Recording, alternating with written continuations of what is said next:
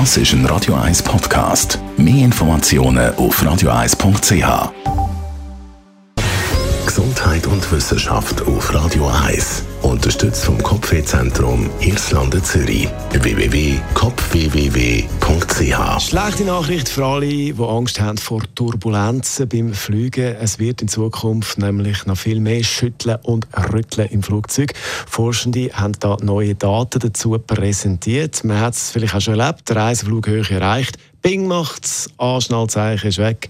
Vor dem feisten blauen Himmel kein Sturm in sich. Doch dann sackt das Flugzeug zum Beispiel zuerst nach links weg, dann nach rechts. Die, die erst aufgestanden sind, Passagiere, äh, müssen sich irgendwie heben, stolpern, suchen halt bei den Armlehnen oder bei den Gepäckfächern oben oder äh, Sitz. Holprig geht es dann weiter, Peng, Anschnallzeichen, beziehungsweise macht nicht Peng hoffentlich, sondern Bing. Anschnallzeichen wieder an.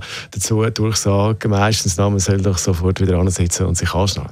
Der Klimawandel verstärkt Turbulenzen beim Fliegen, vor allem über dem Meer. Forschende von einer britischen Universität haben globale Messwerte zu Windgeschwindigkeiten und Temperaturen aus dem Jahr 1979 angeschaut.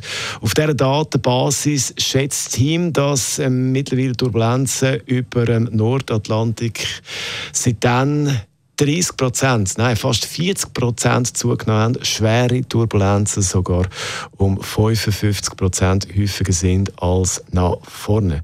Turbulenzen sind für viele nicht nur unangenehm, sondern für die Fluggesellschaft auch ein Kostenpunkt, weil allein in den USA gibt es wegen Turbulenzen jedes Jahr Schäden zwischen 150 und 500 Millionen US-Dollar wegen zum Beispiel Materialübermüdung beim Flugzeug, dass da Teile ersetzt werden und ein viel größer größeren Wartungsaufwand. Also, es wird holperig in Zukunft beim Flug.